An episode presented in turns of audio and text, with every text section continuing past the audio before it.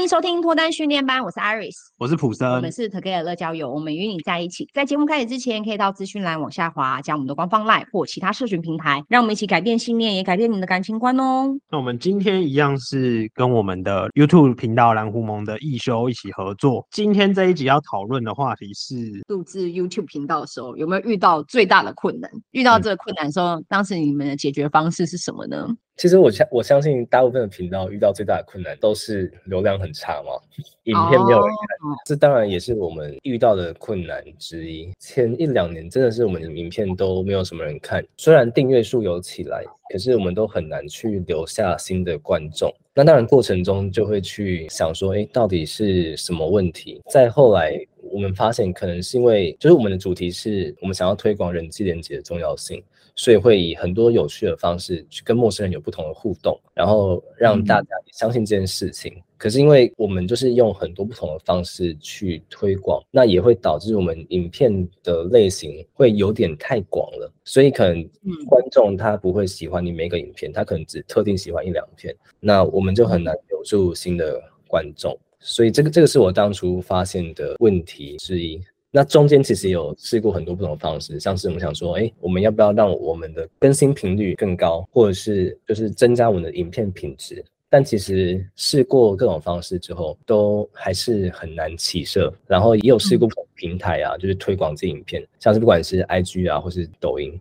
就会发现说，哦。其他平台的流量好像不错诶，那我是不是应该要多用其他的平台推广？那其实最后一直都没有成功嘛，嗯、就是直到机位的那部影片被大家发现才起来。所以其实这个困难我们没有解决，我们比较多的是运气。我们想说，既然大家对这样的题材有兴趣，嗯、那我们就多尝试看看这个方向。所以现在也做了比较多诶，关于恋爱实境秀的主题这样子。因为我们有发现，好像实境秀的那一些主题的点阅率，好像看起来都比较高。对啊。那我也想问哦，因为刚刚一秀有谈到那时候找继威，其实也是有一个无心插柳嘛，当时没有想到说会造成那么大的回响，对不对？对，没有错。那后来啊，因为我有看到就是你们有发一个文说，因为本来要拍下集。那继威因为就是可能承受了太多外界的压力，所以后面我不太确定是有拍了，后来就没有上嘛。那当时你们有没有因为继威这件事情动摇，说你们不想再拍恋爱实境秀了这件事情？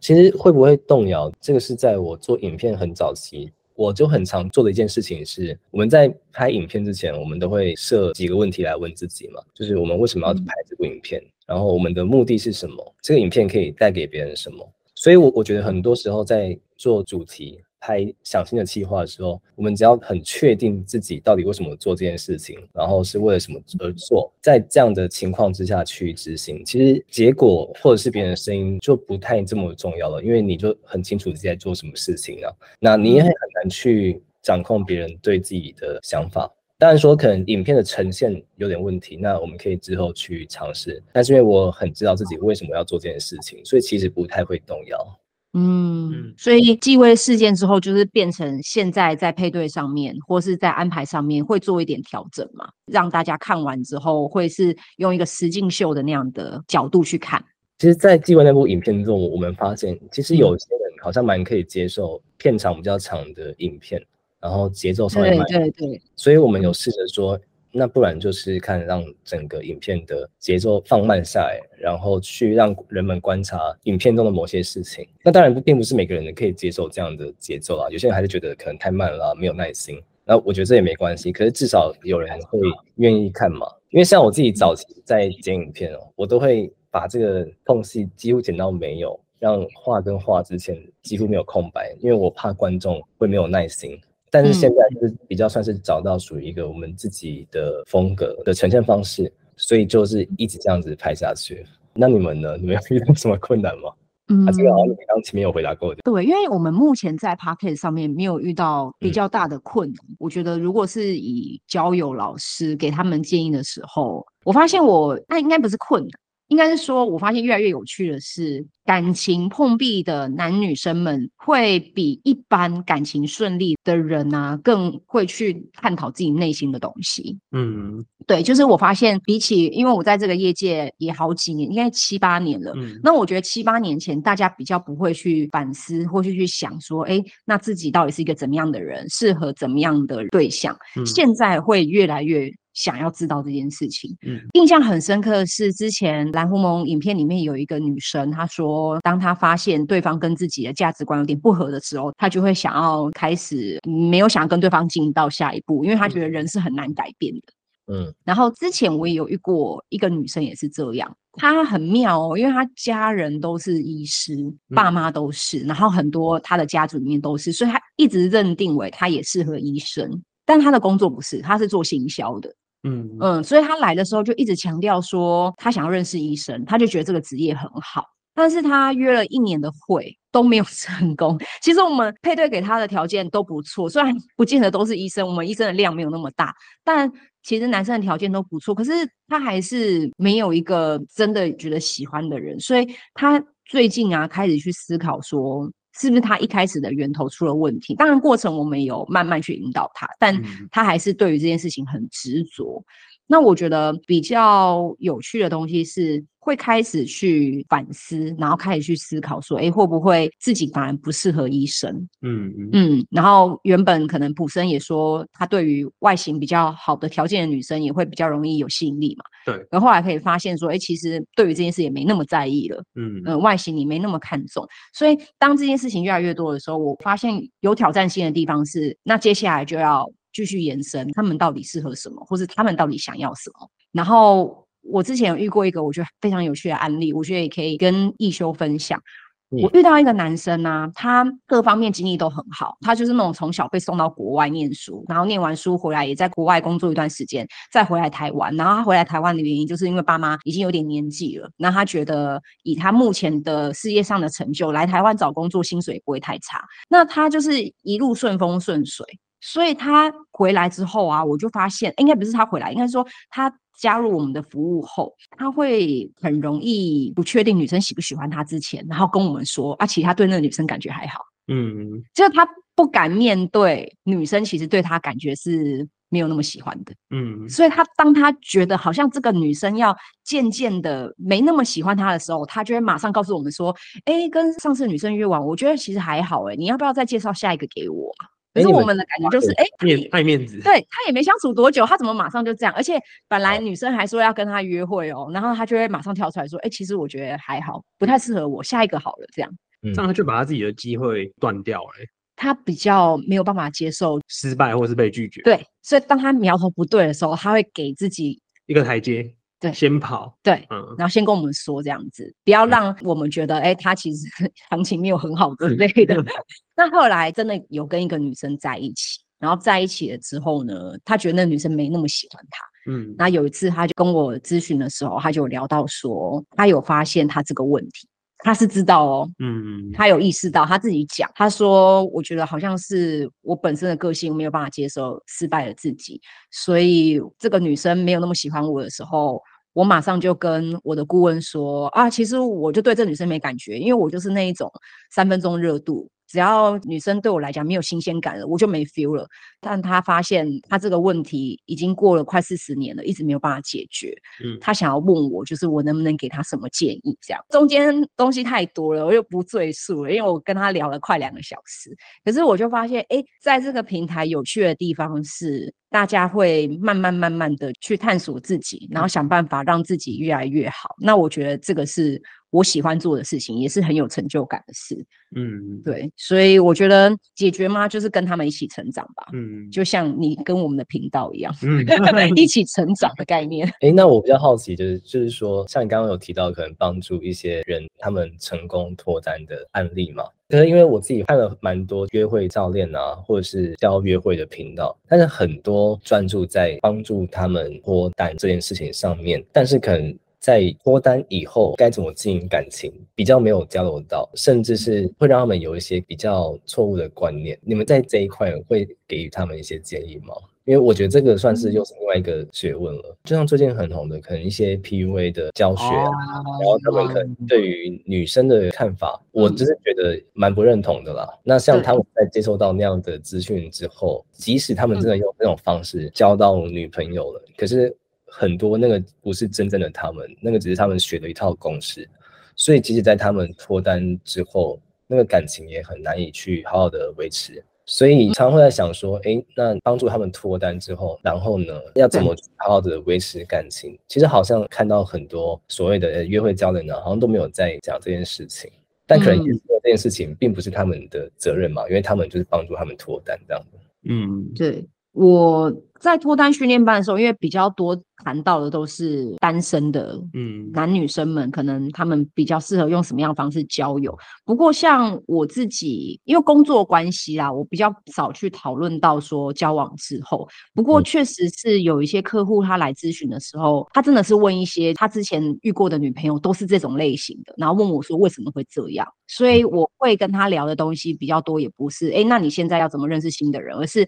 那为什么你一直有惯性遇到这样的类型的女生，然后去。跟她讨论，她之前在跟女生互动的时候有没有疏忽掉了什么东西？那我发现现在有另外一种 PUA 哦，就是啊，应该是说在这个词还没有那么多人在用的时候，我有发现很多的男生呢、啊，虽然他们会在网络说啊，女生很拜金，或者女生很看重钱，可是他们也一直不断在做一些事情，让女生觉得他只有钱。那我们有一些这样的男生，他是不自知的，就是他其实透过他的收入跟他的成就来吸引女生，但他不知道他只用这个方式会吸引到来的女生是他不喜欢的类型。哦，那之前遇过比较多的都是工作很忙，没有时间陪伴他，所以变成女生跟他相处的时候，就是跟他一起去购物啊、买东西啊、出国啊、吃大餐，因为可能一个礼拜我只能见到我男朋友一天。所以我也想要把那一天过得很丰富，那一定就是做一些可能跟钱有关的嘛，因为不可能两个人就待在家里面看 Netflix。所以这个男生就觉得，为什么我每次跟这女生出去，他都要花好几万块，然后可能钱不够了就跟我伸手。那我就会去试着跟他聊说，诶，那你的工作是真的那么少的时间去跟女生相处吗？假设他的工作形态确实是的话，那我就会去跟他沟通说，他要怎么在一开始跟这个新的对象认识的时候，还不是女朋友的时候。让对方知道，他除了收入或是成就之外，还有其他有魅力的东西，而不是我相处的时候只用钱来满足对方。嗯，那我为什么会说他这个有点变形？就是男生们不知道，原来这样做，女生只会爱上他的钱。他以为他这么做就是满足女生要的需求，但其实这个女生看到更有钱的男生，她就会狠心的把这个人给甩了，爱上其他人这样子，因为她觉得跟你这个人没有情感上的连接。嗯，然后这个男生都会说，哎，我不懂为什么，就突然有一天这个女生就变了，就跟我说她不想跟我见面了，或是开始对我渐行渐远。然后常常是我问他，哎，那要不要出国？他才跟我出国。我要跟他约吃饭，他就不愿意吃饭。类似像这种，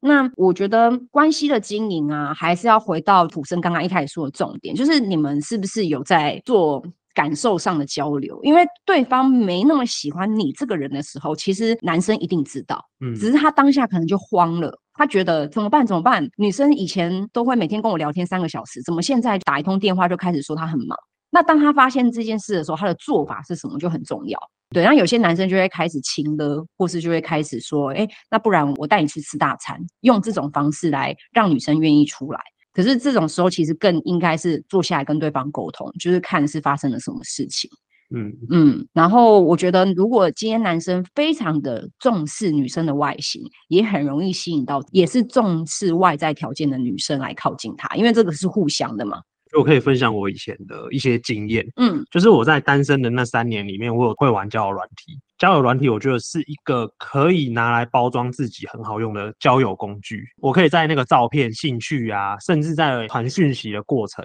可以包装自己，然后讲一些话撩人，或是用一些技巧去让对方觉得我这个人很特别、很幽默，然后感觉过得不错。可是我后来发现，我跟那个女生约会大概两到三次之后，因为其实我是一个比较内向，然后可能跟一休很像，就是我不太会讲很多话。人家搞不好一休不是这样。啊，啊，对不起，对不起，我我应该跟普生蛮像的，比较擅长聆听。我是话不多的人，对，我比较常听人家讲，所以我在一开始我都会出招嘛，可能看了脱口秀啊，我就把人家段子背起来啊，然后拿去用在跟女生聊天上面，就是俗称的技术流。我用了一堆有的没的的东西，但那个都不是真实的我，因为真实的我是比较喜欢观察，默默的看，也许突然间做出一个贴心的举动，这个比较像是本来的我。可是现在我会把整个社会的价值观贴在我身上，我就会想说，现在女生是不是都喜欢幽默男生？然后可能要有自己的兴趣呀、啊，然后健身啊，然后要什么什么什么，我就很多很多的条件，所以我就会把自己包装的很像那副德行，嗯，所以后来配对率还蛮高的，因为包装这一块做的是还不错的，嗯，可是最后继续率很低，可能约出来两到三次的约会就越来越冷淡，然后后续都没有联络了，嗯，因为我后来发现时间拖越长越对我不利。因为我的真实的那一面跑出来，不会逗女生笑。之前逗女生笑都是我背来的，背什么笑话，背人家脱口秀的段子。可是那些东西总会有用完的一天。嗯，所以最后我本性出来之后，女生可能就会觉得靠我受骗了。当初我觉得你好像有很多很多的条件，好像讲话很好笑，好像会去爬山，会去干嘛干嘛。可是后来发现，其实你好像是比较偏文青的。久而久之，女生就会觉得哦，那我觉得可能跟你不适合。嗯，所以我觉得那些技巧，那一些东西可以学啊。我是觉得学那些没有问重要的是如何做真正的自己。就像前一阵子，呃，因为我脱单嘛，女生的经济条件好了，比我好很多，因为她的学历很好，然后又待过美国的公司，最后回来台湾。我妈那时候听到她的这个条件，替我感到担心，她就问我，啊，她会不会看不起你，或是觉得你这个方面的条件比她差？那我就跟我妈说，你放心，她绝对不是爱我的钱，她也不是爱我的工作成就，因为我的条件这么悬殊的情况之下，他还愿意跟我在一起，代表他看中我的是我这个人的本质。我展现的是我最原本的我给他看，所以他会喜欢我。嗯，我不怕他跑掉，因为我这个本质不会变，甚至可能会越来越好。那我看他也是啊，因为其实他的这些条件我一开始也都不知道，他想隐藏的东西，外在条件我都不晓得。嗯，所以我也是在这些条件之前，我先喜欢上了这个人，所以我根本也不是爱他的工作能力，我也不是爱他的身材啊，或者是脸蛋啊，都不是。最喜欢他的是他这个人最原始的本质，可是这个本质它是内在的。个也许是个性，嗯，那也许是他这个人对别人的互动，像他很善良，然后很有礼貌，替人着想这些东西，嗯，对，这些东西就比较偏向他个人本身的特质，而不是他为了要骗人然后去做的这些假的行为，这些也都不是他包装后的结果，嗯，所以我觉得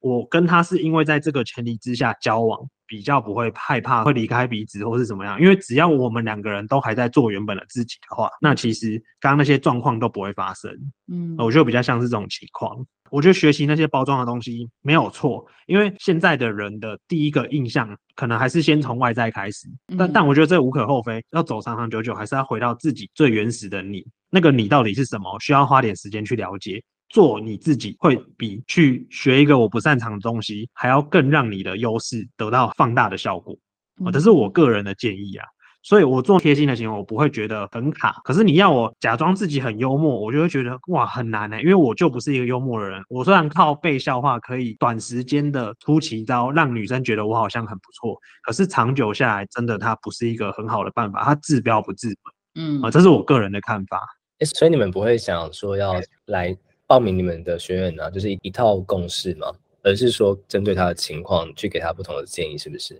我自己没有一套公式，不过我都会强烈的建议他们先从异性朋友交起，因为我发现很多条件论的人都是异性朋友相对少的。嗯，因为其实你看的异性朋友越多，就越发现其实各式各样的男生都有啊，各式各样的女生都有啊，所以不表示工作能力好的女生就是比较强势。或者是说，今天不会是，好像不是说，嗯，比较木讷的男生就比较不受女生欢迎。就是我觉得比较没有这种太多社交机会的人，很容易贴奇怪的标签。嗯，所以我都会建议他们先从至少身边要有三个异性朋友开始，而且那三个异性朋友不是朋友的女朋友哦，是真的是自己的好友的那一种。嗯、对对对对对，不是透过别人再去认识，然后一起出来玩，对方带。他女朋友出来那种就不算，嗯嗯。那我发现，当他们开始有自己的生活圈的时候，就会慢慢的越来越知道，哎，自己是怎么样个性的人，然后他的优势跟他劣势的东西是什么。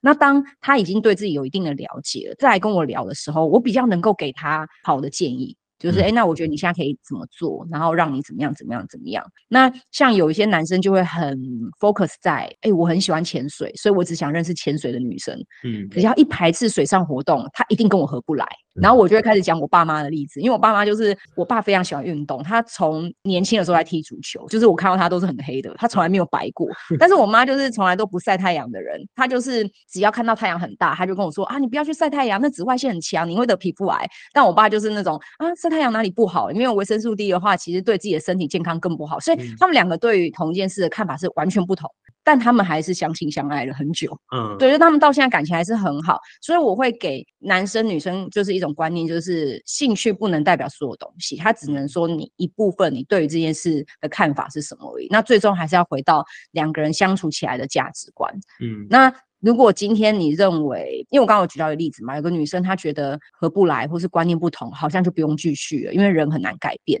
可是我其实。观察起来，我的每一任啊，嗯，都有因为我们两个人的价值观不同磨合之后而改变，嗯，因为爱对方的话，其实很多东西是愿意去调整的，嗯，没有觉得那么的绝对，嗯，我可能会去让那女生知道说，你为什么会觉得人不能改变，是因为你从小到大你觉得你都没有改变过吗？那其实你是有改变过，你有因为一些事件然后改变你的看法，那你怎么会认为你未来的对象不会因为你而改变呢？就让他去思考这件事情，那他慢慢慢慢放下这些成见的时候，其实是更容易找到适合的对象。嗯嗯，好，那我们今天的话题聊到这边，先告一个段落。如果喜欢我们的节目的话，可以到这个蓝狐獴的 YouTube 频道去看看，然后也可以把我们的节目分享给你的好朋友哦。第二个乐嘉，我们会给你最好的建议，希望你可以找到终身的好伴侣。那下一集我们一样还是会跟蓝狐獴的一休来讨论关于目前在恋爱实境秀有遇到什么样的状况。那有兴趣的话，也欢迎收听我们下一集哦。那我们今天就先到这里喽，拜拜。